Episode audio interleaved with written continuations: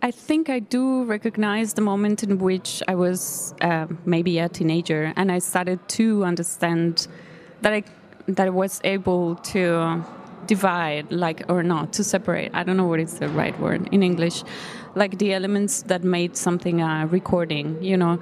And um, when that happens, it's like you start to I don't know be conscious of sound in a different way. But it was only until I finished actually my degree as an engineer that I started to make music and that I started to understand. Uh, where I was going, but I mean, this is this is the question that I have almost yeah every day. Where where am I going? What is new? What is important? What is relevant? You know, like how do you work with sound? I mean, it's everyday question. Track 17 der Musikpodcast von Albert Koch und Christopher Hunold. Reviews, Features und die besten Tracks als Playlist. Hi und hallo, ihr seid bei Track 17, der Musikpodcast, Folge 41 mit Albert Koch und Christopher Hunold. Heute mit dem Avantgarde-Pop-Theater von Lucrezia Dalt, dem Spooky-Kammer-Pop der Cellistin Mabe Fratti, dem äh, treibenden Haus des äh, britischen Armeniers Hagop Chaparian, den äh, lounging Adult Rock Balladen von The Zen und John Moods und dem ja minimalistischen Post-Dub-Pop von äh, Dauergästin Carla Dalforno kann man mittlerweile ja sagen.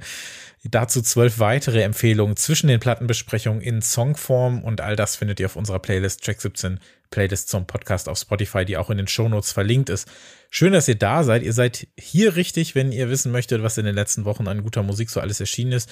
Ihr so den Überblick behalten möchtet und gerne Hintergründe und Reviews zu Platten und Songs hören möchtet, die sonst vielleicht auch eher selten besprochen werden. Dafür sind wir seit ja mittlerweile fünf Jahren und äh, bald 100 Folgen für euch da insgesamt. Nee, Quatsch, so weit sind wir noch gar nicht. Aber 70 oder so haben wir insgesamt schon.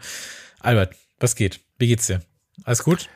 Mir geht's gut äh, und ich freue mich, dass endlich wieder dunkel ist äh, bei der Aufnahme des Podcasts.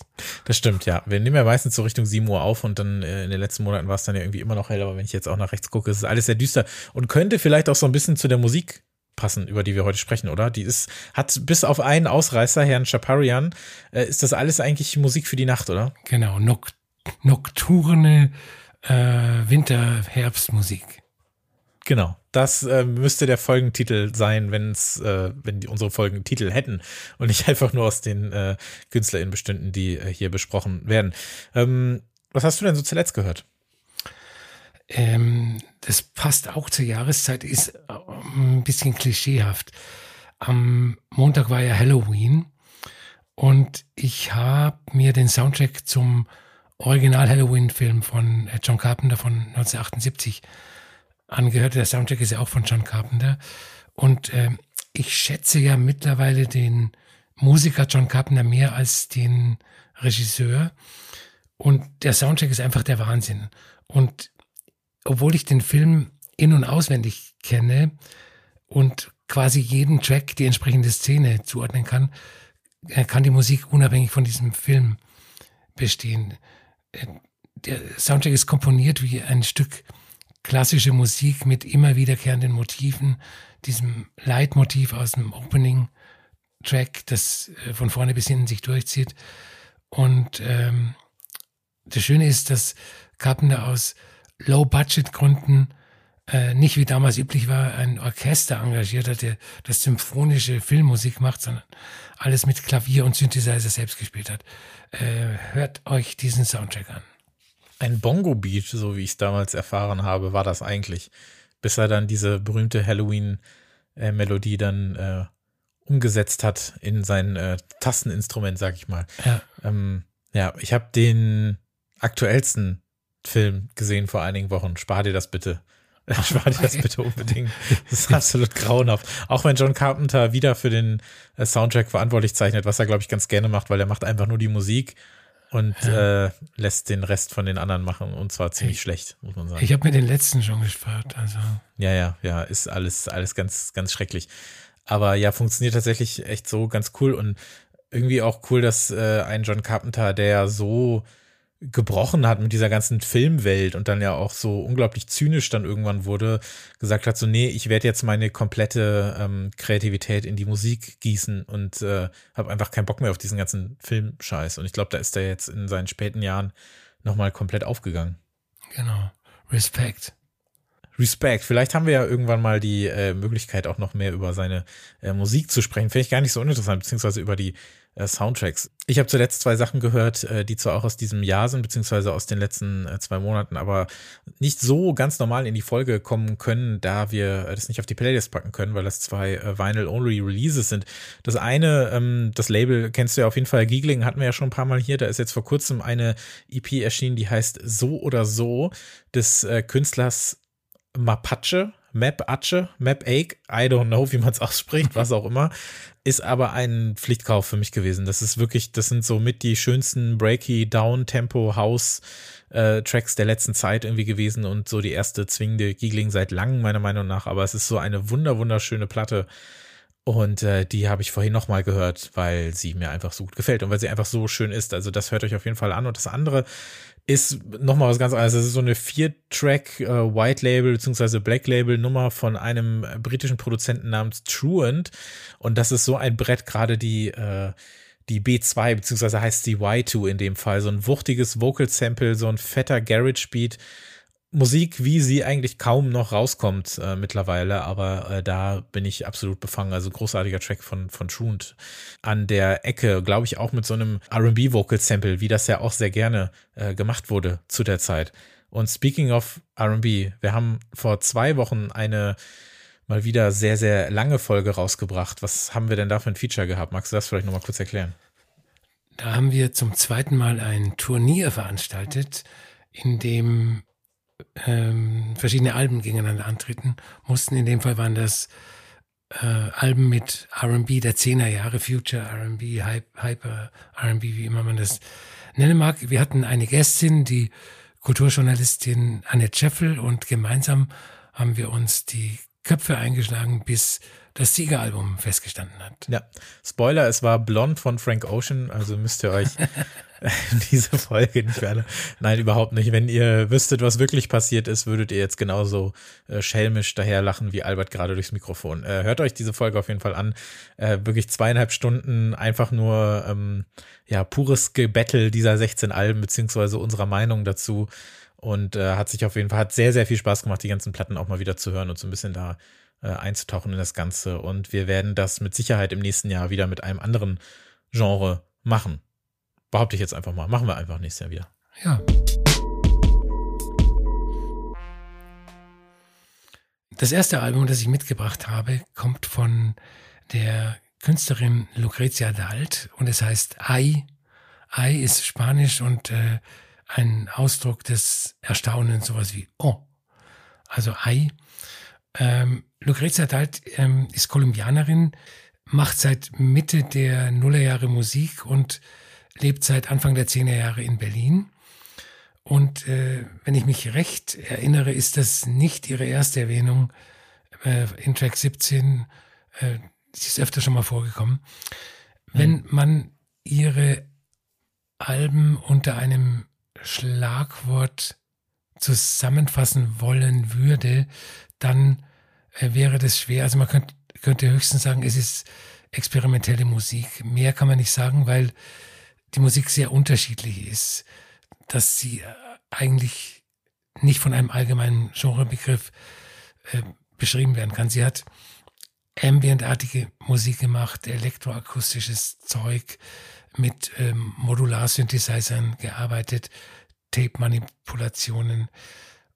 Ähm, und auf die Art und Weise ist eben diese experimentelle Musik entstanden, in der aber oft auch so ein Hauch von Pop drin gesteckt ist. Ähm, ich habe sie vor ziemlich genau neun Jahren in der Volksbühne in Berlin live gesehen und das Setting war sehr interessant. Das war ein Laptop, ein Mischpult, ein paar Effektgeräte, ein Gesangsmikrofon und sehr viele Kabel. Und äh, ab und zu hat sie Bass gespielt.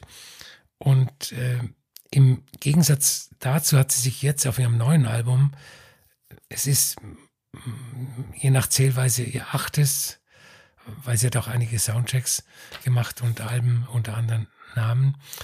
Äh, dafür hat sie sich mit einer Reihe von MusikerInnen umgeben, einer Flötistin und Klarinettistin, einer Trompeterin, zwei Kontrabassisten und einem Schlagzeuger. Und allein die Besetzung deutet schon eine Richtungsänderung an. Und die, finde ich, ist ziemlich radikal ausgefallen, weil Lucrezia Dalt hier nicht abstrakt mit Musik experimentiert, sondern ganz konkret mit Musikrichtungen. Und zwar mit äh, lateinamerikanischen Stilen wie Salsa, Son und Bolero. Also Musik, die sie in ihrer Kindheit und Jugend in Kolumbien gehört hat, von der sie wahrscheinlich ständig umgeben war. Und ähm, das Ergebnis dieser Experimente ist selten authentisch, was ja äh, erste Welttouristen immer gern von solcher Musik erwarten. Mhm. Äh, das, das Tempo ist krass entschleunigt und sie singt dazu oft richtig, in Anführungszeichen, weil im Vergleich zu ihrem äh, Sprechgesang von früher ist das hier schon richtiger Gesang, auch wenn sie auch häufiger Sprech singt. Mhm. Und ähm, die Songs an sich sind sehr luftig und fragil und immer mal wieder kommt ein Instrument dazu, äh, tritt dann in Dialog mit den anderen Instrumenten und verschwindet dann wieder. Und ähm, das sind alles so windschiefe Songkonstruktionen und manchmal erinnert allein nur der Rhythmus daran, welche Musik hier von Lucrezia Dalt dekonstruiert wird. Ich finde, das ist ein wunderbares Album, eines der besten, eine, mindestens eines der fünf besten des aktuellen Jahrgangs. Und äh, für, den, für die Playlist habe ich den ersten Song ausgewählt, der quasi auch schon die, die Richtung des gesamten Albums vorgibt, No Tiempo. Also die, äh, der Satz äh, davor, bevor du den äh, Playlist-Song anmoderiert hast, der hätte auch wirklich von mir sein können. Also bei mir sieht es ganz genauso aus. Das ist äh, mindestens in, den, in den Top 5 ähm, aktuell. Und ich glaube, wenn wir so eine, so eine Hall of Fame aufmachen würden von Track 17 Alben, wo es jetzt nicht nur darum geht, dass äh, einer von uns absolut Feuer und Flamme ist und bringt das mit und, ne, und dann spricht man so ein bisschen darüber, sondern dass man so sagt, wir sind uns selten so einig bei einer Platte und mögen das vielleicht auch aus ähnlichen Gründen oder schätzen das aus ähnlichen Gründen oder hören das sonst wie oft oder sonst wie oder hast nicht gesehen, dann müsste man, glaube ich, Ei äh, mit in diese Liste aufnehmen. Und auf ich musste dann auch sofort an ein anderes Album ähm, denken, das ebenfalls auf Revenge International rauskam, was wir vor zweieinhalb Jahren besprochen haben, nämlich das letzte Kate NV-Album, mhm. was ja natürlich auch diese Ne, ich glaube, äh, man erahnt dann irgendwie so ein bisschen, wo wir uns dann auch manchmal annähern oder wo wir uns so ähm, genre-technisch auch hinbewegen oder was auch, was, was mich jetzt auch immer mehr fasziniert, diese, diese abseitigere Form von Popmusik einfach, wie sowas funktionieren kann. Und da ist auch dieses Album einfach, also das hat mich komplett umgehauen. Ich habe da auch echt schon lange drauf gewartet. Ich muss sagen, diese letzte äh, Dial-Platte, diese sehr neusige aus dem vorletzten Jahr, fand ich fürchterlich, äh, mochte aber die letzte, die wir besprochen haben, vor vier Jahren auch sehr gerne. Und hier ist das wirklich der, der Wahnsinn. Also dieses so verspielt, verspult, so diese merkwürdige, so reduzierte, so Sci-Fi-Kammermusik so ein bisschen. Diese ja so düster tropischen Synth- und Bolero-Sounds, du hast es ja auch schon erwähnt, ne, aber die auch einfach so absolut wunderbar über Kopfhörer funktioniert. Und hier kommt, finde ich, so Musik zusammen. Ich versuche mir dann so aufzumalen, wie diese Musik funktioniert, also buchstäblich aufzumalen, wo die irgendwie herkommt und diese so Musik, die sich so an so verschiedenen Polen irgendwie gemütlich macht. Also die ist auf der einen Seite ungeheuer offen für Melodien natürlich, aber aufgrund dieser Umsetzung auch total far out auf eine Art, ne? Und auf dem, auf der anderen Seite hast du dann, beziehungsweise wenn du es so ein bisschen drehst, hast du dann einmal, dass die Musik so ein bisschen abweisend ist, weil ja auch schon so ein bisschen, so ein bisschen, ja, vielleicht ein bisschen schroff, aber auch mit diesem bisschen unbekannten, unheimlichen, auch im Offbeat so ein bisschen und dann aber gleichzeitig so einladend, weil eben so warm und wohlig klingt und weil sie mit ihrer Stimme einen so richtig angelt und dazu holt. Und dann stehe ich halt irgendwie so in der Mitte und weiß gar nicht, wo ich zuerst hinrennen soll, weil mich jeder dieser Pole so anspricht und anspringt und es ist Wahnsinn. Also da, ich hatte auch das Gefühl, wenn sie so ein bisschen auf einer Bühne steht, ähm, sie selbst einfach mit diesem Album und dieser Musik hat jeder Song erstmal auf dieser Platte auf also die gleichen Voraussetzungen, das gleiche Set an Möglichkeiten mhm. und jedes Instrument, was irgendwie da ist. Ne? Ob das jetzt Querflöte ist, ob das die Percussions sind, der Kontrabass, die Trompete, alle stehen so um Dalt herum, während sie dann so auf diese knarzige Bühne äh, tritt und anfängt zu singen und zu spielen und dann wandert immer das was gerade so gerufen wird, äh, mit auf die Bühne oder eben das, was man jetzt nicht erwartet, weil es dann auch nur für einen Ton plötzlich kommt. Dann kommt einfach mal diese Trompete mal eben für zehn Sekunden dazu, verschwindet kurz wieder. Und dann kommt aber dann plötzlich wieder äh, die Flöte da rein. Und dieses, dieses Spiel von, von oben nach unten, von rechts nach links, aber mit ihr dann so im Zentrum, äh, ist einfach, einfach fantastisch. Also das ist so toll. Und dann hast du ja auch gesagt, ne, sie singt dann natürlich viel, aber sie sprech singt auch manchmal, wenn sie uns dann äh, ebenso durch diese, durch diese äh, Texte äh, leitet. Und ähm, ja, man, man macht dann gerne so dieses Bild auf so kolumbianisch, spanisch, aber nicht von dieser Welt wegen dieses inhaltlichen, inhaltlichen Dings, ne, weil sie der, ähm, weil sie ja da so dieses Alien-Thema aufmacht, ne? Genau, ja. Es geht ja um ein, ein außerirdisches Wesen, das auf die Erde kommt und ähm, dann menschliche äh, Dinge, Bedürfnisse, Liebe und so weiter kennenlernt, was dem Wesen unbekannt ist. Aber ähm, das spielt eigentlich keine Rolle. Also erstmal versteht man die Texte nicht, wenn man nicht Spanisch kann. Obwohl ja. ich glaube, die englische Übersetzung im, im Album, in der, in der Platte drin ist. Ist so, ja. Mhm. Aber es ist halt an sich so ein rundes, stimmiges Ding, obwohl es natürlich überhaupt nicht rund ist, sondern total eckig und äh, zerfahren. Es ist so ein wunderbares Album. Ja. Äh, ich fand diese, diese Geschichte dann aber auch interessant, dass es, glaube ich, gerade wenn man sich die Videos anschaut, wird das vielleicht nochmal so ein bisschen deutlich präter, diese, diese außerirdische äh, Form, die sich so die Erde anschaut. Und sie hat das in dem Interview gesagt, ähm, so eine Art Haut sich aus, aus Staub, aus alten so schuppiger Menschenhaut, irgendwelchen Resten so irgendwie baut, um dann versuchen menschlich zu wirken und dann den Körper zu umhüllen und versucht dann äh, zugleich rauszufinden, was Zeit ist, was Grenzen sind, wo Körper aufhören, was Gefühle sind, einfach wie sich Wasser anfühlt. Also theoretisch alles, was ein Mensch irgendwie sehen, äh, fühlen und spüren kann, äh, plötzlich von 0 auf 100 äh, bemerkt. Und dazu natürlich diese entschleunigte Musik hat natürlich auch ein bisschen was. Ähm, Finde ich dann aber schon interessant, also weil sie dann auch sagte, so dass sich dieses Wesen dann so Liebe zum Beispiel als so ewigen Fluss vorstellt, der nicht stillstehen kann, was natürlich auch so herrlich naiv bis äh, romantisch ist und dieses Stillstehen, sie hat ja auch eine, ähm, einen geologischen Background, nenne ich das mal. Ne? Sie hat ja auch dann äh, eine Zeit lang äh, in dem Bereich gearbeitet mhm. und, und studiert und äh, ist auch, wenn man sich ihr Instagram anguckt, sie ist eine sehr große Freundin des Steins, wenn man so möchte. Das sind natürlich auch Dinge, die dann in den Musikvideos auftauchen und äh, ja, deswegen soll man sich nicht wundern, wenn es in dem Video eine Szene gibt, in der sie dieses Alien spielt und dann plötzlich einen Stein ableckt. Also das hat dann schon so seinen Grund, wenn man so möchte. Und was ich halt gut finde, ist, dass äh, unser einer, wenn ich das mal so sagen darf, eher immer misstrauisch wird bei äh, Bands und KünstlerInnen, die dann ihr viertes, fünftes, sechstes Album veröffentlichen. Also wir haben ja da so ein gesundes Misstrauen und dass sie mhm halt jetzt dieses Album abliefert, das Album Nummer 7, 8 oder 9, äh, keine Ahnung. Und das halt der komplette Wahnsinn ist. Das finde ich herausragend.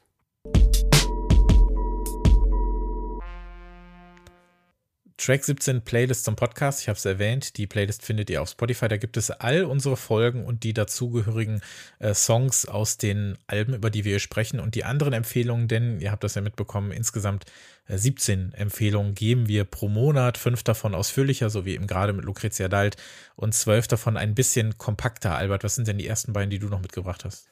Ähm, jetzt muss ich ähm, ganz vorsichtig bei der Aussprache sein, sowohl beim äh, Künstlernamen als beim Tracknamen.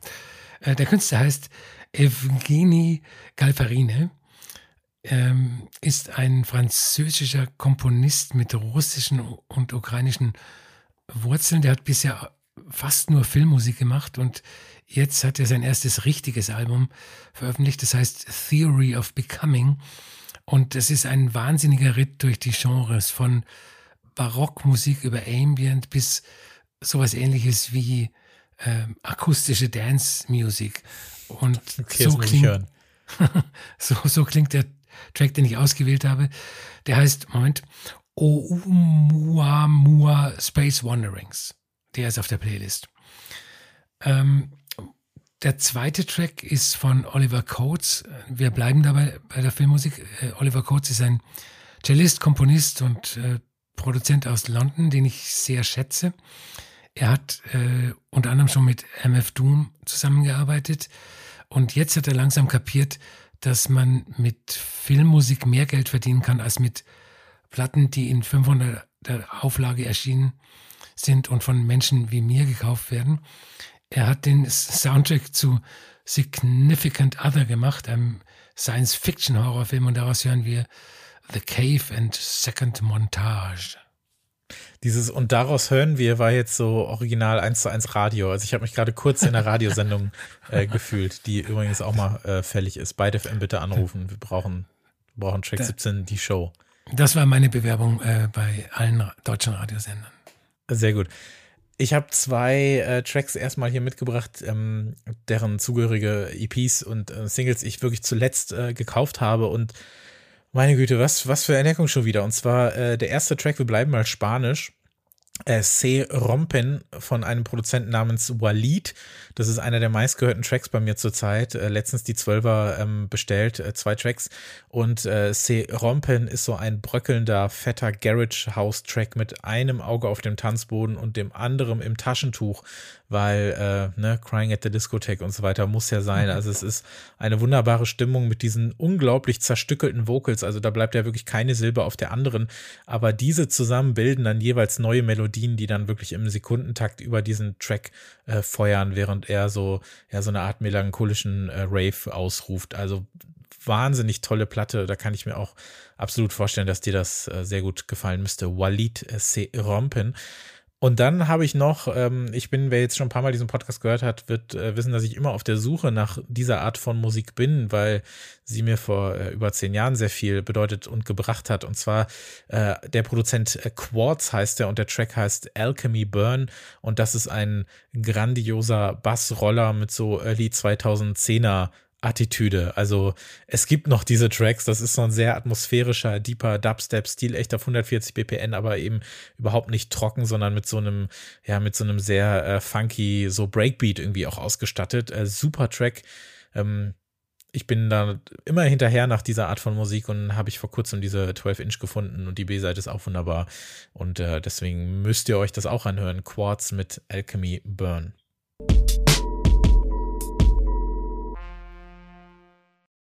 Wir bleiben bei äh, spanischsprachiger Avantgarde-Musik, Albert. Das ist ein Satz, der in Track 17 jetzt nicht unbedingt so oft fällt, aber es muss einfach sein, weil dieser Monat ist für mich absolut geprägt durch eben genau das. Also zum einen das Album von Lucrezia Dalt, über das wir gerade gesprochen haben, und jetzt äh, Deste Aki von Mabe Fratti, äh, Musikerin, Komponistin, Songwriterin, Sängerin aus Guatemala, in Mexiko lebend.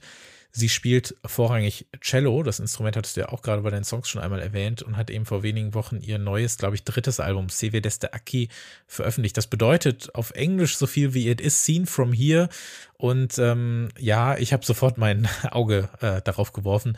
Sie arbeitet äh, hier mit einem sehr, sehr in Atmosphäre badenden, knarzigen, von Improvisation lebenden äh, Kammer-Jazz, äh, ja, Dekonstruktion, wenn man so möchte, sehr doomy, gloomy Kammermusik, die so einen auf, auf jazzy, düster Pop macht. Also sehr akustisch und elektronisch zugleich, aber auch hier mit ihrer Stimme im klaren Fokus. Also ich glaube, da kann man so ein paar Parallelen auf jeden Fall ziehen, was so dieses äh, knarzige, äh, kammermusikalische, akustische angeht, ähm, was bei Lucrezia Dalt natürlich auch durch einige so Soundexperimente angereichert wurde und hier auf eine etwas andere Art, vielleicht auf eine etwas akustischere Art. Und ich musste tatsächlich ab und zu, auch gerade durch den Einsatz des Saxophons und wie er sich so durch, durch so kleinere Synthflächen bohrt oder was es so spielt, muss ich ein bisschen an Black Country Road sogar denken, an, an, an, ein, paar, an ein paar Stücke während, äh, während einiger Momente auf dieser Platte. Und ihr Cello ist natürlich Hauptdarstellerin musikalisch, äh, manchmal aber gibt sie damit nur so minimals die Richtung vor und der Rest ist dann manchmal so ein bisschen frei und improvisiert und das das sagte ich ja vorhin schon, dass ich mir manchmal so, ein- so, so ein Bild male und dann komme ich da auch nicht mehr von weg. Und hier war das eher so ein Bild, dass ich dachte, es startet immer mit so einem kleinen Element, entweder ist es dann eben die Stimme oder ihr Cello oder irgendwie kommt das Saxophon rein oder was auch immer. Und dann, weil das Ganze eben so was Improvisierendes hat, rennt dann der Track halt einfach los. Und man muss irgendwie hinterher. Also es ist genauso wie zum Beispiel auf dem vorletzten Track äh, Deja de äh, Empujar, da läuft der Song einfach so weg. Also es fühlt sich einfach so an. Dieser Startpunkt wird gesetzt und MusikerInnen und die HörerInnen zugleich müssen dann irgendwie hinterherkommen und diesen Song äh, einfangen, weil er dann in, in mehrere Richtungen äh, abdriftet und verschiedenste Dinge äh, unternimmt und möchte, äh, gerade ähm, was, was die, die Soundästhetik angeht. Und das hat mich einfach sehr, sehr fasziniert. Das ist eine, eine noch weniger greifbare Platte, würde ich mal behaupten. Gerade als Double Feature mit Lucrezia Dalt ähm, ist das einfach so mit das Beste, was man gerade hören kann. Ähm, deswegen bin ich jetzt mal sehr darauf gespannt, was äh, du dazu sagst, denn wir haben noch gar nicht drüber gesprochen. Ähm, als ich das Album angehört habe, hat der innere Musikjournalist, der ständig nach Verbindungen sucht, äh, angefangen zu jauchzen. Weil, also die Parallelen zwischen Lucrezia Dalt und äh, Mappe Fratti sind natürlich nicht zu überhören. Also bei, beide kommen aus Süd- bzw. Lateinamerika. Beide machen experimentelle Musik, die irgendwie auf Folk oder traditioneller Musik beruht. Und beide versuchen ihre Musik mehr so in Richtung äh, Song zu schieben, was aber nicht auf die Kosten der musikalischen Experimente geht. Und ähm, die Strangeness äh, dieses Albums ergibt sich ja genauso wie bei Lucrezia Dalt aus der Besetzung. Sie spielt mhm. Cello. Cello als Leadinstrument hat man nicht so oft. Ähm, dazu hat sie eine Handvoll MusikerInnen, die Synthesizer, Gitarre, Bass, Schlagzeug, Geige und Saxophon spielen. Und es wirkt manchmal so, als ob sich die Instrumente in den einzelnen Songs zu zwei unterschiedlichen Gruppen zusammengeschlossen haben und jede Gruppe ihr eigenes Zeug spielt. Äh, und ähm, das Cello ist teilweise sehr präsent und manchmal spielt sie es so hart, sie, sie zupft es manchmal, mhm. so, so dass man das Gefühl hat, äh, die Seiten würden gleich reißen. Also das, das ist so ein intensiver Ton, wenn, wenn die die Seiten zupft. Und ähm, das Klangbild ist zwar eher luftig, auch so wie bei Lucrezia Dalt, aber es kommt immer wieder so zu leichten Klangeruptionen, äh, bei denen die Musik dann in einer Kakophonie endet. Und manchmal klingt es wie akustische Noise-Musik, dann wieder wie Free Jazz und dass das alles trotz der bewusst gesetzten Dissonanzen, vor allem aus, aus den Synthesizern, hm. äh, nicht auf den Wecker fällt, ist das eigentliche Mysterium dieses Albums. Und es liegt natürlich auch am Gesang, der äh, in seiner Sanftheit einen relativ starken Kontrast zu dieser Musik bildet. Ähm, fantastisches Album. Ich habe die Künstlerin vorher nicht gekannt. Ich habe mir sofort die Schallplatte bestellt. Geil, das freut mich sehr. Das freut mich sehr. Ich habe es mir fast ein bisschen gedacht, weil äh, ich, ich kenne dich ja jetzt seit, seit ein paar Wochen und äh, das, das musste dann auch rein. Das war auch irgendwie klar, dass die Platte hier äh, besprochen werden muss. Und finde es ganz cool. Also ich musste eine Parallele ziehen, die eigentlich, also nur was das Sequencing angeht, auch eine ansatzweise Sinn ergibt, aber musikalisch natürlich überhaupt nicht. Aber das vorletzte, was das vorletzte Fortet-Album, glaube ich, da war es ja so, das hatte irgendwie 16, 17 Tracks und fing mit diesen ganzen beatlastigen Dingern an und wurde dann immer, immer leiser, mhm. beziehungsweise ging dann ja. immer mehr in so eine Ambient-Richtung, ne? Und ähm, ich weiß nicht, ob dir das aufgefallen ist, aber das ist so ähnlich hier. Also man kann nicht davon sprechen, dass Marbe Fratti hier äh, harte Songs auf dieser Platte versammelt. Aber ja. das Sequencing ist extra so gewählt, dass es mit den etwas ähm, äh, krachenderen Songs, äh, also die wirklich die Anführungszeichen bitte mit mitdenken und mithören hier gerade, äh, beginnt und immer ruhiger wird und äh, dann am Ende wirklich und das passt auch zu diesem Eindruck, den ich hatte, dass die Songs diesen Startpunkt, diesen kraftvollen Startpunkt kriegen und man dann so ein bisschen hinterher muss, dass das das Album selber auch macht und dann wird es wirklich immer ruhiger und äh, auch etwas langsamer äh, zum äh, Ende. Weißt du, wer ihr den Tipp gegeben hat, dass die Platte so zu sequenzen? Nein. Äh, Gudrun Gut war das.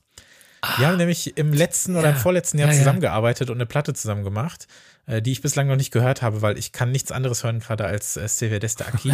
haben aber zusammengearbeitet und ähm, dann hat sie ihr diese Platte auch geschickt und gesagt, so das ist das nächste, was ich mache, weil sich das auch ein bisschen äh, abgrenzen soll von den vorherigen Sachen. Und dann hat sie ihr den Tipp gegeben, nee, bau das bitte um. Ähm, fang auf jeden Fall mit, äh, mit diesen ja etwas äh, lauteren oder minimal schnelleren Songs an und werd immer ruhiger und immer langsamer. Und äh, äh, genau so soll es sein. Also anders könnte ich es mir jetzt auch gar nicht vorstellen. Aber der Tipp kam tatsächlich von Gudrun Gut. Und Gudrun Gut hat auch schon mit Lucrezia Dalt zusammengearbeitet. So schließt sich der Kreis. So schließt sich der Kreis. Äh, Seve d'Este Aki von Mabe Fratti, äh, absolutes äh, Must-Listen. Auf der Playlist habe ich den, ich glaube, den zweiten Song, Deste El Cielo. Äh, wunderbar, wunderbar. Bitte, bitte anhören.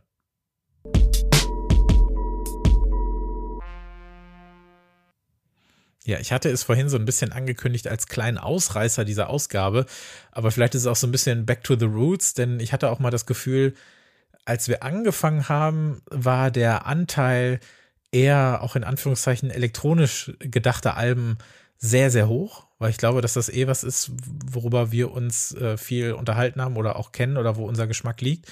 Und ich habe das Gefühl, dass das teilweise so ein bisschen zurückgeht und dass es jetzt schon fast was Besonderes ist, wenn wir so eine Platte wie Bowls von Hagop äh, Chaparian ähm, in der Sendung haben. Das musst du mir gleich auch einmal äh, beantworten, ob dich der Eindruck auch irgendwie äh, eingeholt hat zwischendurch. Aber wer ist Hagop Chaparian? Das ist ein britisch-armenischer Produzent, der jetzt auf äh, Text Records, äh, das Label von äh, Kieran Hepton, aka Fortet, sein Debütalbum veröffentlicht hat. Das war auch wirklich lange, lange, lange in the making. Chaparian ist auch mit Sicherheit kein, ähm, kein Newcomer in dem Sinne, wenngleich das jetzt sein erstes äh, Album äh, dieser Art ist. Er wollte äh, die, die Chance nutzen und so ein bisschen was von Armenien erzählen, von seiner Heimat erzählen und das auch zum Teil seiner Musik machen. Und das hat einfach lange, lange, lange gedauert.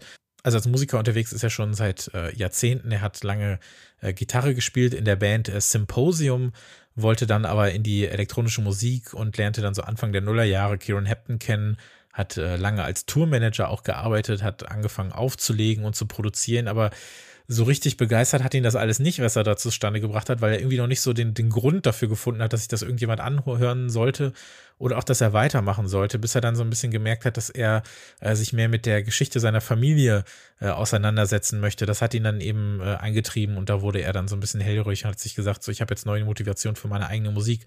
Ähm, dazu kann man sagen, dass sein äh, Vater ähm, als äh, Dreijähriger ähm, aus einem ja in der Türkei äh, liegenden armenischen Dorf mit seiner gesamten Familie äh, flüchten musste und äh, siedelte dann über Umwege, zum Beispiel über den Libanon, dann irgendwann ins UK über. Chaparian ist dort auch geboren und auch weiterhin ansässig in London. Chaparian war dann so ein bisschen auf der Suche nach diesen Wurzeln, war dann unter anderem auch in, in diesem Heimatdorf seines Vaters und hat da angefangen, hat da angefangen, äh, Field Recordings aufzunehmen. Zum Beispiel hört man direkt ganz am Anfang äh, des Albums äh, Schritte von ihm, äh, Fußschritte, Fußstapfer, die er dort aufgenommen hat, wenn auch zufällig. Also er wusste gar nicht, dass er das, dass man das hört, aber das war für ihn dann so ein, so ein guter Start in diese Platte und äh, versuchte das dann zu verbinden, eben mit elektronischer Musik, mit Hausmusik, mit Musik, die aus dem äh, Bass kommend ist, die vielleicht auch so ein bisschen aus diesem äh, Garage oder Rave-Bereich kommt und kombiniert das viel mit äh, Musik Armeniens. Man hört da auch äh, sehr oft dieses äh, Instrument, dieses Kanun, so ähm, diese, diese Zither, die man in der Türkei und im arabischen Raum äh, kennt. Er samplet äh, Drums, die er in libanesischen äh, Dörfern aufgenommen hat, eben dort, wo seine Familie zunächst hin flüchten musste und war halt völlig begeistert von diesen Drum-Sounds, von diesem ekstatischen Spiel, was er dann für wesentlich beeindruckender fand als jede, äh, ja, als jetzt jede Kickdrum, die irgendjemand jemals produziert hat oder programmiert hat und wollte die eben auch zum Teil äh, seiner Musik machen. Und am Ende herausgekommen ist mit Bowles äh, Hausmusik, manchmal auch eher Techno, die eben mit, mit Field Recordings und armenischer Musik aufgeladen ist und so auch teilweise ein wirklich abenteuerliches Stück Tanzmusik ähm, her heraufbeschwört. Also es ist sicherlich auch kontextlos, äh, funktioniert das wunderbar. Ich wusste auch vorher nicht, nicht viel von der Geschichte, aber ich glaube, dieser Kontext macht ihn irgendwie spannender und ich finde das einfach faszinierend zu hören, äh, wie dann aus dieser Geschichte so diese Musik entstand und ich musste auch an Onra denken, äh, französischer Produzent mit äh, vietnamesischen und chinesischen Wurzeln, der dann in seiner in der Heimat seiner seiner Eltern äh, gewesen ist und dort dann eben Platten gekauft hat, äh, chinesische Volksmusik und was weiß ich nicht alles und die dann eben gesampelt hat für für seine Beat Tapes und so weiter. Da muss ich dann auf jeden Fall äh, dran denken. Wie hat's dir gefallen? Äh, sehr gut. Aber lassen Sie mich zunächst die Frage mit der elektronischen Musik beantworten.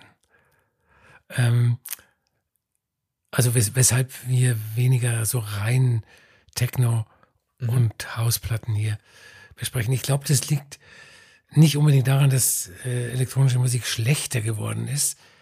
Es liegt daran, dass so viel gutes Zeug erscheint in, in der Musik, die wir andere Musik nennen. Also könnte das ja voll werden, die Kategorie, ne? Ja, genau. Da ist ja die, die heutige Ausgabe ein, ein Musterbeispiel dafür. Mhm. Also es, es gibt so viel gutes Zeug, das nicht elektronisch oder teilelektronisch ist, aber nicht so die, die reine Lehre, so wie äh, Jakob Chaparian. Ähm, irgendwie ist es logisch, dass das Album auf Text Records erscheint, also nicht nur wegen seiner äh, Tourmanagerschaft für Fortet, sondern es gibt schon eine gewisse Geistesverwandtschaft zwischen den beiden. Beide arbeiten mit Samples, ähm, er vor allem halt mit den äh, selbstgemachten aus Field Recordings, wie du gesagt hast. Mhm. Und äh, beide machen eine Musik, die sich zwischen dem Dancefloor und dem Wohnzimmer abspielt. Nicht nur in verschiedenen Tracks eines Albums, sondern auch in einem und demselben. Und äh, das machen meiner Meinung nach viel zu wenige Hausproduzenten. Fortet macht es oder auch Daphne macht es manchmal. Und die äh, Unterschiedlichkeit der Tracks auf äh, dem Album wird schon ganz am Anfang deutlich, wenn Timelapse in GL übergeht, der erst den zweiten Track. Mhm. Und Timelapse ist so eine Art Ambient-Track mit äh, tribalistischen Elementen. Dann beginnt GL mit etwas, das ich für einen Dudelsack halte, könnte aber auch eine äh, Bambusflöte sein, bevor dann nach einer Minute ein Housebeat losgeht, ähm, der sich schon an der Grenze zum Techno bewegt. Und sowas könnte auch ein äh, Fortet-Track sein. Oder Flame, ein anderer Track, der ziemlich am Anfang ist, der beginnt auch mit einer Ambient-Fläche, dann kommt die Hi-Hat dazu und danach kommt ein straightes Drumming, das einem durchaus auf die Nerven gehen kann, ähm, wenn es einfach zu straight vorwärts geht und nichts weiter passiert. Aber, aber hier bricht er auch ähm, das Drumming immer wieder auf mit ruhigen Passagen und mit so funkelnden Synthesizer-Sounds, bis sich alles in nichts auflöst. Und das mag ich sehr. Er hatte übrigens zwei, äh, die er in Armenien getroffen hat, äh, Kanunspieler mal eingeladen, um äh, Musik für ihn aufzunehmen und hat dann festgestellt, die können, die kommen irgendwie noch nicht so richtig aus sich heraus und hat die dann einfach so lange spielen lassen, ähm, bis sie dann auch wirklich völlig, äh, ja, wie soll ich sagen, also bis sie dann irgendwie völlig äh, loslassen konnten und das hat er dann in Teilen dann auch aufgenommen und gesampelt äh, für diese Platte und das hat ihn wohl dann auch sehr bewegt und ein großer Wunsch seinerseits war es auch, dass sein Vater diese Musik äh, noch hören kann. Das, dem war dann auch so. Sein Vater ist jetzt, glaube ich, knapp 90 und äh, er hat ihn dann aber auch mal mitgenommen zu einem äh, Gig, einem gemeinsam mit Fortet und hat dann vor allem den Track äh, Flame, das ist ja dieses 9-Minuten-Ding, mhm. ähm, ihm dann halt auch eben laut vorgespielt und war dann auch sehr äh, gerührt dadurch, dass sein Vater dann anfing zu tanzen. Und ich glaube irgendwie, ach, das sind doch diese Geschichten, die will man dann auch hören. Also dafür hat es sich schon gelohnt, ähm, wenngleich ich auch weiterhin der Meinung bin, dass das auch ohne den Kontext funktioniert. Es ist ein wunderbares, äh, in Teilen schon sehr positiv besetzt, stressiges Album, aber ich finde, das ist mal was, was ich jetzt auch wieder gebraucht habe, weil ich gerade nicht so viel davon höre. Er war jetzt in Armenien unterwegs und hat äh, gesampelt und Field Recordings aufgenommen. Aber wenn du jetzt ein Album aufnehmen müsstest und ähm, dich da so ein bisschen äh, zurückbesinnst und mal so guckst, wo würdest du denn deine Field Recordings dann aufnehmen, wenn du so ein Album machen möchtest? Also wenn, wenn ich äh, ähm, die Field Recordings in bei, bei, meinen Wurzeln aufnehmen müsste, dann müsste ich nach Neustadt bei Coburg gehen. Oh, wonach klingt denn Neustadt bei Coburg so? Puh, na. Was würde man da aufnehmen, wenn man auf die Straße geht? Autos, äh, Geräusche, Menschen. Autos, Geräusche, Menschen. Das könnte übrigens unser nächster Podcast-Titel sein. Autos, Geräusche, äh, Menschen, Emotionen. Egal. Bowls von Hagop Chaparian ist, ein, ist auch ein super Album. Track 17 Playlist zum Podcast. Ich habe es vorhin schon einmal erwähnt. Unsere Playlist auf Spotify. Dort gibt es alle Songs zu allen äh, Platten, über die wir hier so sprechen.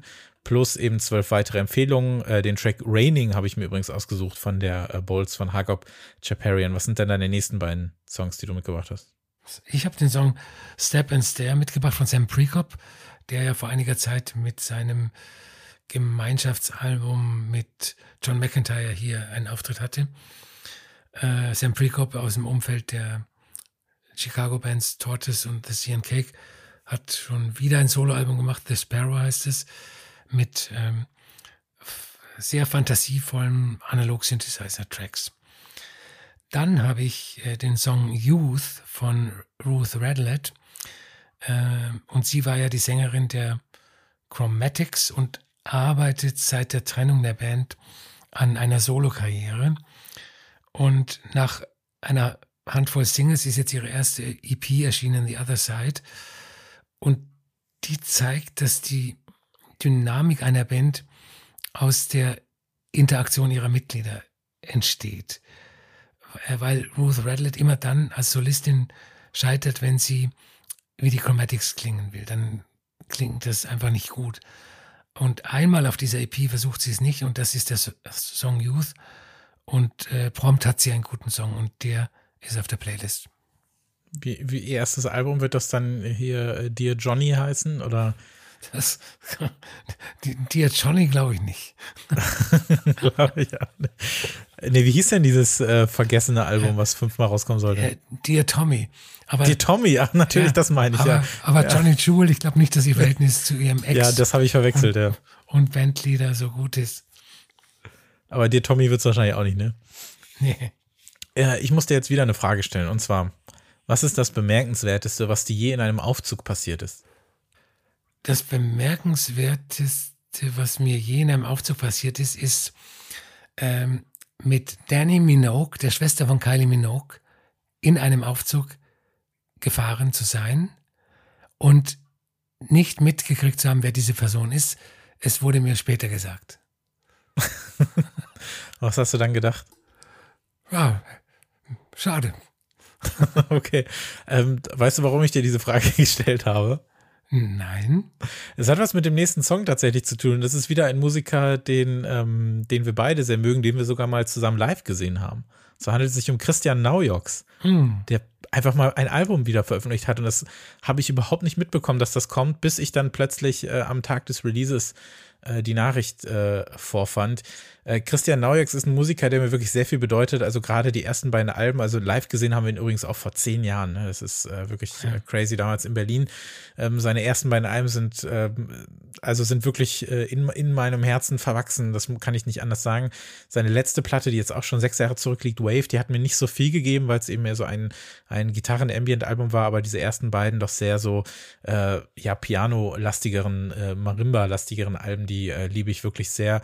Äh, Naujoks, er arbeitet Musik eben nicht nur für Platten und Bühnen, sondern ist eben auch schon immer eigentlich äh, auch in, in Ausstellungen oder Galerien unterwegs und sein aktuellstes Projekt, das äh, heißt bzw. hieß äh, Soft Mouth Data Service, das er in der Galerie Max Meyer performte und dieses neue äh, vierte Album seinerseits ist quasi das Album dazu und alle BesucherInnen haben im Vorfeld, die sich angemeldet haben, nämlich einen Fragebogen bekommen mit auch teilweise sehr ähm, ja, so abseitigeren Fragen. Unter anderem eben, was ist das Bemerkendste, was dir in einem Aufzug passiert ist?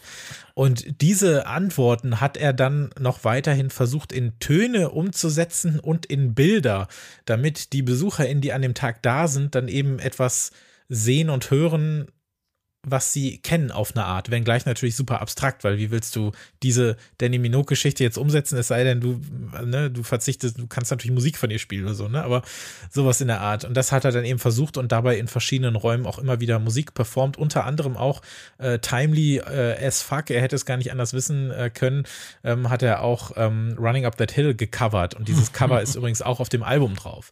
Und okay. ähm, er hat ja eigentlich auf fast jedem Album ein Cover gehabt, auch auf dem ersten hat er New Order gecovert und das macht er einfach wahnsinnig schön. Und eine dieser Fragen war übrigens, bist du jenseits von gut, jenseits von gut und böse oder jenseits von Eden? Und da konntest du sogar auch äh, anhaken, ob du dann eben der Schlagersänger Nino De Angelo bist. Also solche Geschichten waren dann eben damit drauf. Ähm, ein, ein humorvoller Bub, äh, der Herr Naujoks. ich würde ihn so gerne nochmal live sehen. Dieses Album ist so ein bisschen eine Mischung aus allen bisherigen Sachen, allerdings auch mit einigen so eher ähm, elektronischen Experimenten. Und ich habe mich für den Track Ambient Rave entschieden, der eigentlich auch so ein bisschen genau das ist, was man da hört. Ähm, hast du das schon gehört zufällig, die Platte? Nee, nee. ich wusste echt nicht, machen. dass der ein mich, neues Album ja. hat. Ja. Würde mich mal, also war auch äh, kurz davor, in diese Sendung äh, zu kommen, aber sehr faszinierend wieder. Einfach schön, dass er auch weiterhin was macht und was rausbringt. Und äh, jetzt ein bisschen kürzer, was ich noch mitgebracht habe, ist Like Home, ein Track von Love Remain. Das ist überhaupt nichts Wildes, aber es ist eben Pop, es ist Garage, es ist Two-Step einfach nur ein Hit. Das Album kommt im März, wollte ich eigentlich schon vor einem Monat in der Folge haben, wurde dann aber um fast ein halbes Jahr verschoben, die Platte. Deswegen gibt es jetzt schon mal einen der äh, Vorab-Songs, äh, Like Home von Love Remain. Und dann werden wir im März oder April über diese Platte nochmal sprechen.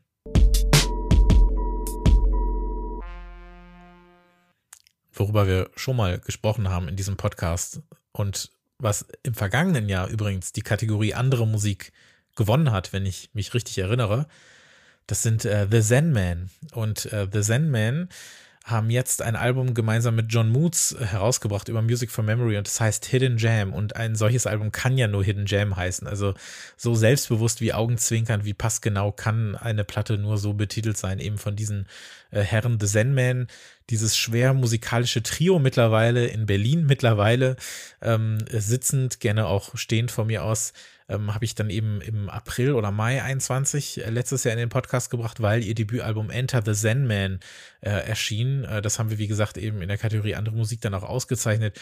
Und genau das ist, ist es eigentlich. Also wenn etwas andere Musik war 2021, dann glaube ich Enter the Zen Man denn es war so eine super einzigartige Platte zwischen so 80s Nebel, Scheinwerfer, Balladen, äh, Super Mario Sunshine, Menü, Musik, äh, Midnight Lounger, äh, Träumen und so Lo-Fi Dream Pop. Was für eine Überraschung, was für ein komisches Album. Aber ich muss sagen, warum ich überhaupt auf sie aufmerksam wurde, ist nämlich dieser eine, eine Song, der drauf war, nämlich mein Song des Jahres. Das war Hommage to a Friendship. Und diese umwerfende Ode an die Freundschaft, dieses wirklich so kleine, perfekte Stück Nebel-Pop-Seufzer-Musik, für das ich morgens aufstehe und abends äh, seufzend am Fenster stehe.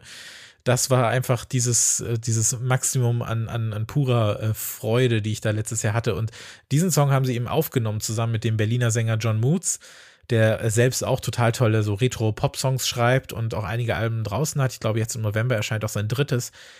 Aber als das Album kam und ich feststellte, so, that's it, sie haben nur diesen einen Song so sehr ich auch dieses Album äh, schätze und mag und jedem empfehlen würde, wollte ich einfach mehr von dieser Zusammenarbeit der, der beiden, beziehungsweise der vier insgesamt. Und was ich dann so toll fand, ist, das wollten sie auch. Und dann haben sie sich wieder zusammengetan, um so ein ganzes, äh, so kollaboratives Album aufzunehmen. Geboren auch wieder aus eher losen Ideen, Improvisationen, keinem so richtig klaren Ziel, sondern eher so dem Gefühl, ein paar Melodien, ein paar Ideen. Und dann fangen sie einfach mal an zu spielen und schauen mal, was dabei herumkommt.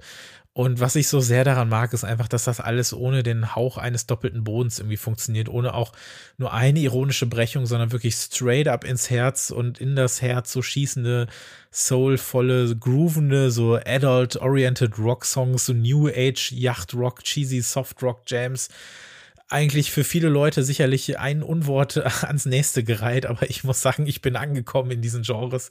Ich bin einfach da. Ich will einfach diese Musik hören, in denen mit diesen Pedal-Steel-Gitarren, irgendwelchen uralten äh, Yamaha, Roland oder Behringer Synths gearbeitet wird und äh, mich einfach in diesen in diesen Songs äh, versinken. Sechs Stück sind es insgesamt, teilweise auch ziemlich lang. Äh, trotzdem irgendwie eine Dreiviertelstunde geht das.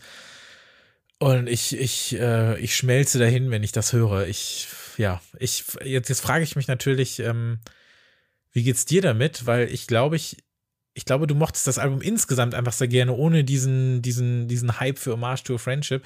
Deswegen bin ich jetzt mal gespannt, ob für dich dann immer noch genug von diesem Zen-Man Irrsinn in dieser Platte ist und ob du auch mit mehr Stimme da was anfangen kannst. Ja, voll. Also, das ja? ist die dritte Platte aus der Liste, die ich mir bestellen werde. Ähm, was ich so seltsam finde, ist eigentlich, dass mir die Musik gefällt. Weil das eigentlich ein, ja. Wider, ein Widerspruch ist. Ne? Auch so. Und, und ich, ich habe das dann versucht für mich zu erklären. Ähm, Ende der Nullerjahre, Anfang der Zehnerjahre ist plötzlich aus unerklärlichen Gründen die Band Fleetwood Mac ähm, bei jungen MusikhörerInnen ähm, populär geworden. Mhm. Und dann kam danach dieses ähm, Erwachsenen-Pop- Revival, also dieses Yacht-Pop äh. Und ähm, ich habe mich gefragt, warum ausgerechnet Fleetwood Mac, eine Band, die zu ihrer Zeit, zu ihrer kommerziellen Zeit in den 80ern von Bescheidwissern äh, mit Verachtung bestraft worden sind. Und der Grund ist ganz einfach, weil die neuen HörerInnen diese Musik äh, ohne Kontext hören und damit vorurteilsfrei. Also Fleetwood Mac ohne die ganzen ekligen mhm. Ekligkeiten des Mainstreams, ohne die Gigantonomie von West Coast Stadion Auftritten, Drogengeschichten, immer neuen Erfolgsmeldungen, ähm, wie viel Quadrillionen Mal sich das Album verkauft hat, während meine geile Lieblingsband vor 150 Leuten äh, im Club auftreten muss und, und so weiter. Und ähm, natürlich ist äh, Hidden Gem auch Erwachsenenpop. Nur äh, es wird die Erwachsenen nicht erreichen. Es ist Radiopop, der nicht im Radio gespielt wird. Nee. Äh, und äh, das ist der Grund, warum ich jetzt diese Musik gut finden kann. Äh, davon abgesehen, dass es natürlich nicht ähm, eins zu eins äh, Steely Dan oder, oder äh, andere Soft-Pop-Musik aus den 70ern oder 80ern ist. Ja, ich habe den Song Ordinary Time, das ist der vorletzte. Und das ist ja, also es, es hört einfach nicht auf, wenn ich dann äh, diese, diese Melodie höre und wie äh, John Moots dann darüber singt, bin ich einfach wirklich äh, ganz woanders. Ich frage mich dann auch, ich bin ja eigentlich seit meiner Kindheit eigentlich, ist mir eigentlich nichts zu schade, was Musik angeht oder so. Ich äh, halte nichts von so einer Unterscheidung ähm, von diesem Lowbrow, Highbrow oder Low Art und High Art oder sonst. Das interessiert mich alles nicht. Bei mir äh, gab es ähm, Scatman John und A Tribe Called Quest äh, im, direkt nebeneinander im Kinderzimmer ähm, CD-Regal oder wie auch immer das dann gewesen ist oder so. Es, es war mir schon irgendwie alles egal. Aber trotzdem ähm, gab es dann auch eine Zeit, wenn man dann irgendwie Teenager wird dass man dann sich einfach viel mehr mit anderen Dingen beschäftigt und dann aber immer noch das Gefühl hat, das ist, das ist jetzt Musik, die Erwachsene hören und das will ich nicht sein. Und äh, deswegen mhm. höre ich jetzt die, die Musik, die, äh, die ich mir selbst erschließe und die für mich irgendwie eine Rolle spielt und so weiter, mit der ich mich mehr so connecten kann. Und ich meine, alterstechnisch geht das ja immer noch auf, ne? Das sind alles Leute, die so, weiß ich nicht, Mitte 30 sind oder so, die dann Musik machen. Also normalerweise müsste ich dann alleine von daher schon äh, da voll aufgehen. Und wir haben auch so oft in diesem Podcast schon darüber gesprochen, dass einfach so diese Akzeptanz einfach viel größer geworden ist, weil diese Genregrenzen einfach alle nicht mehr so hm. wichtig sind, weil sich die Leute nicht mehr mit ähm, äh, Paden, aber mit dem mit dem äh, Specs-Abo neben dem Club stellen und dann sagen so, ja, aber das hier ist ja eigentlich, ne, das ist ja das Gute, das ist ja das Coole und der Rest ist alles nur für was weiß ich nicht was Hörer. Ähm, nö, ist einfach nicht so und ich bin da einfach mittlerweile einfach so drin, und dann einfach auch froh, dass äh, so ein Label wie Music for Memory denen dann auch die Möglichkeit gibt. Und wenn die dann sagen so, ey, das hat so viel Bock gemacht, zusammen Musik zu machen, lass uns doch mal ein ganzes Album machen und dann kommt das ein Jahr später schon. Und das ist, das ist super. Absoluter äh, Tipp zum zweiten Mal, also im zweiten Jahr hintereinander, sage ich mal. Vielleicht ist das dann auch nochmal Thema, wenn wir über die andere Musik 2022 sprechen.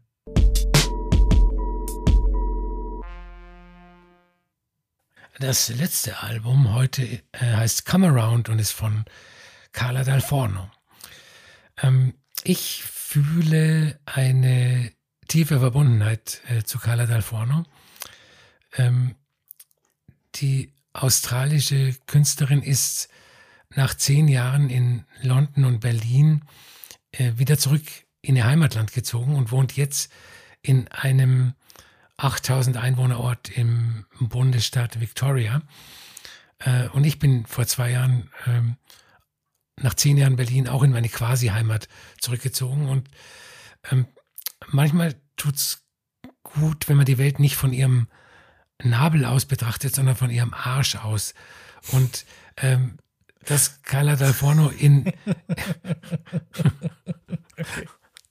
dass äh, Carla Dal Forno äh, auch am Arsch der Welt ein äh, Album wie Come Around machen kann, äh, das ist ja eigentlich der, der Beweis dafür.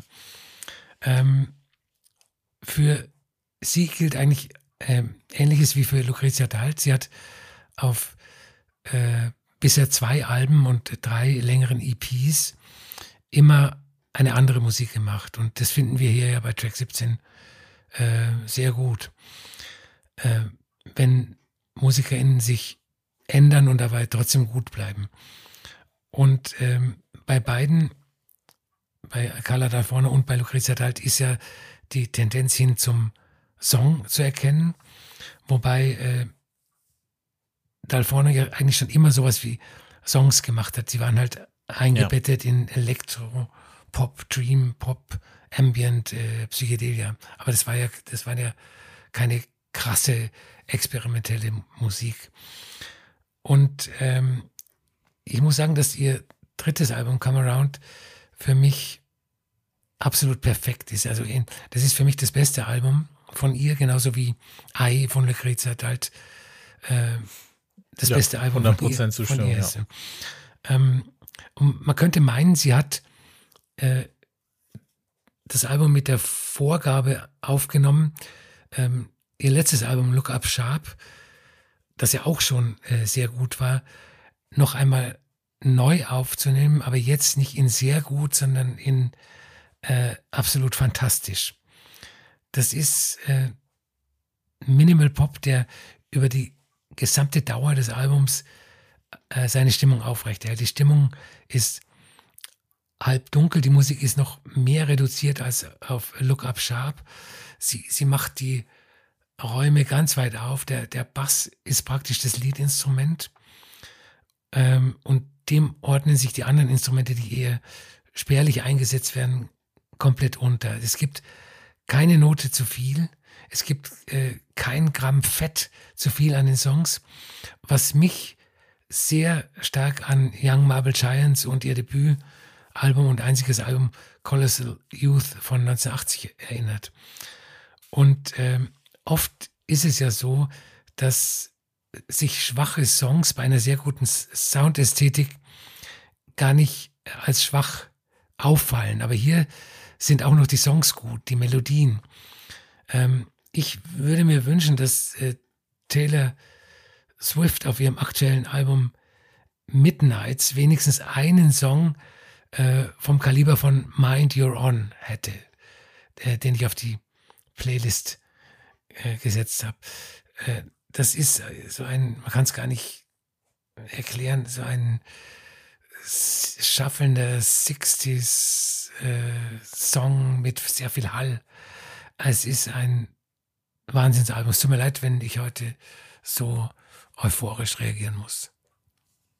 Weil wir ja sonst äh, natürlich immer diese ganzen Müllalben äh, besprechen und mitbringen oder so. Nein, es ist wirklich, wir haben ja auch, glaube ich, im letzten oder in der vorletzten Ausgabe auch schon gesagt, dass wir äh, uns besonders auf den Oktober freuen, beziehungsweise auf die Ausgabe jetzt Anfang November, weil eben so viel im Oktober kommt. Wir haben ja sogar überlegt, ob wir äh, eine Platte extra mit reinnehmen, ne? weil es so viel ist. Aber wir haben gesagt, wir haben ja noch eine äh, reguläre Ausgabe Anfang Dezember und äh, da wird sich das dann irgendwie wieder ausgleichen.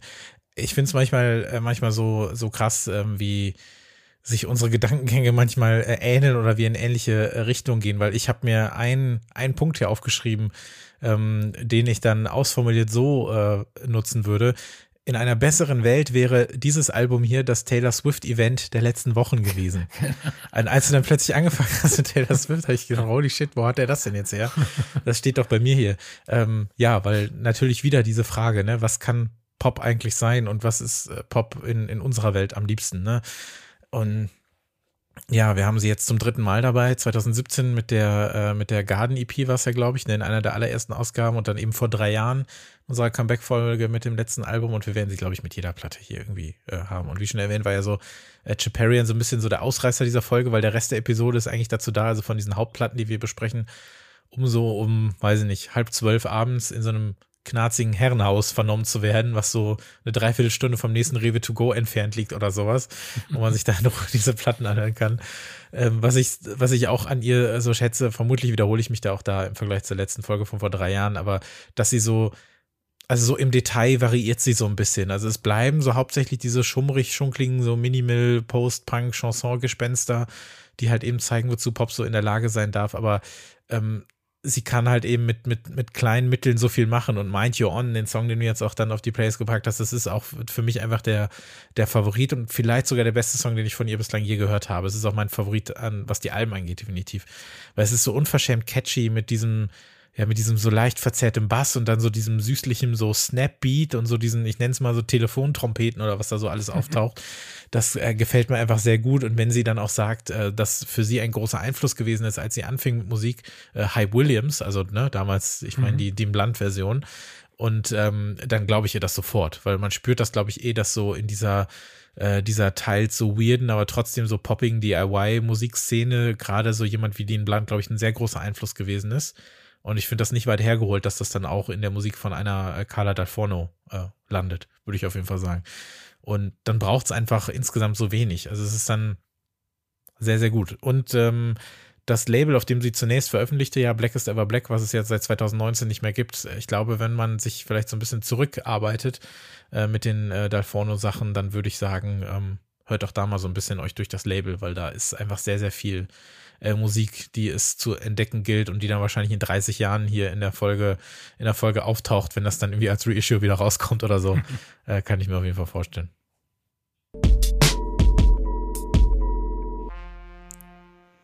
So, Track 17 Playlist zum Podcast, der äh, dritte und letzte Teil. Das sind die letzten äh, vier Empfehlungen für diese Folge, damit wir insgesamt wieder auf äh, 17 gekommen sind. Ich habe noch eine übrig und zwar den Song Swimming with Turtles. Auch etwas, was dir gefallen müsste von Daniel Monaco. So ein Retro, Slowbeat, City Pop, Keyboard, Exotic Quatsch mit Delfin auf dem Cover. Also ich glaube, da ist eigentlich schon alles gesagt, aber eben aus diesem Jahr ein super Song, der noch mit drauf musste. Was sind denn deine letzten? Ich habe den Song Energy Flow von Shiho Yabuki. Das ist eine japanische Musikerin und äh, demnächst wird ihr Debütalbum äh, von 1987 wieder veröffentlicht. Das heißt The Body is a Message of the Universe. Und das ist so wunderbarer New Age Ambient, äh, der für mich so ein bisschen das Bindeglied darstellt zwischen der oldschooligen elektronischen Musik und, und dem, was wir heute unter Ambient verstehen. Dann habe ich äh, den Song Dark Cantate von Anja Laufdal. Das ist eine norwegische Jazzpianistin, die gerade ihr erstes Soloalbum veröffentlicht hat, From a Story Now Lost. Das ist sehr, sehr, sehr zu empfehlen, das ganze Album. Das Besondere ist, es wurde äh, produziert von Laurel Halo und es ist diese ganz besondere Art von anderer Musik, die hier bei Track 17 so hervorragend ankommt. Und ähm, äh, als letzten Track habe ich Real Deal von Theo Parrish. Ich habe gedacht, äh, nimmst du doch wieder mal einen äh, puren House-Track in die Playlist. Aber es ist dann alles ganz anders gekommen. Ähm, Theo Parrish hat seine erste DJ-Kicks herausgebracht. Und da gibt es ja immer einen exklusiven Track und einen unveröffentlichten Track von, vom Kurator. Und äh, das ist eben Real Deal. Und er ist eine sehr abstrakte, jazzige Variation von House Music. Also nicht die, der pure House, den ich äh, eigentlich äh, drin haben wollte. Aber es ist ein hervorragender Track.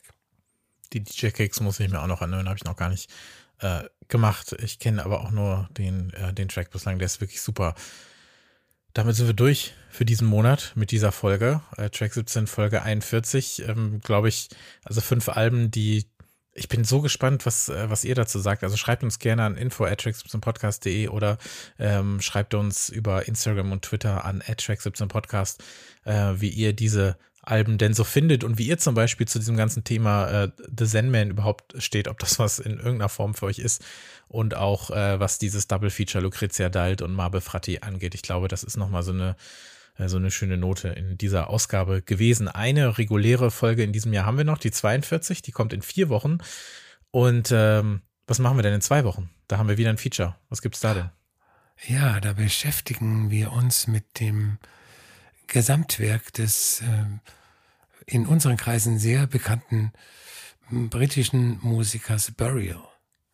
Genau, denn sein zweites Album, auch sein äh, bekanntestes, würde ich mal sagen, Untrue, wird dieser Tage 15 Jahre alt, was mich komplett schockiert, dass das 15 Jahre her sein soll. Äh, da freue ich mich sehr drauf, weil das ist, glaube ich, ja, das, den hatten wir auch schon ein paar Mal hier äh, in, in dem Podcast und jemand, zu dem es sehr, sehr, sehr, sehr viel äh, zu sagen gibt. Das hört ihr dann in zwei Wochen. Und wie gesagt, in vier Wochen dann die nächste reguläre und danach steht dann unser großer Jahresrückblick an. Das wird dann das letzte Feature in diesem Jahr. Da werden wir dann wieder in den bekannten Kategorien unsere Lieblingsplatten mitbringen und die jeweils äh, beste wählen. Da freue ich mich auch schon sehr drauf. Also Jahresendfolgen, das ist immer ein äh, großes äh, Highlight, wie ich finde. Vielen, vielen Dank, Albert. Sehr gerne. Danke, danke, danke. Danke euch fürs Zuhören. Äh, viel Spaß mit der Musik auf unserer äh, Playlist oder mit den Platten im Regal oder im Stream oder wo auch immer. Danke, dass ihr zugehört habt. Bewertet uns doch sehr gerne ähm, in dem Podcatcher oder der Plattform eurer Wahl mit äh, fünf Sternen und einer netten Review. Das hilft uns immer sehr und abonniert äh, den Podcast und ja, empfehlen uns doch einfach weiter. Das wäre super. Und dann bis zum nächsten Mal. Tschüss. Tschüss.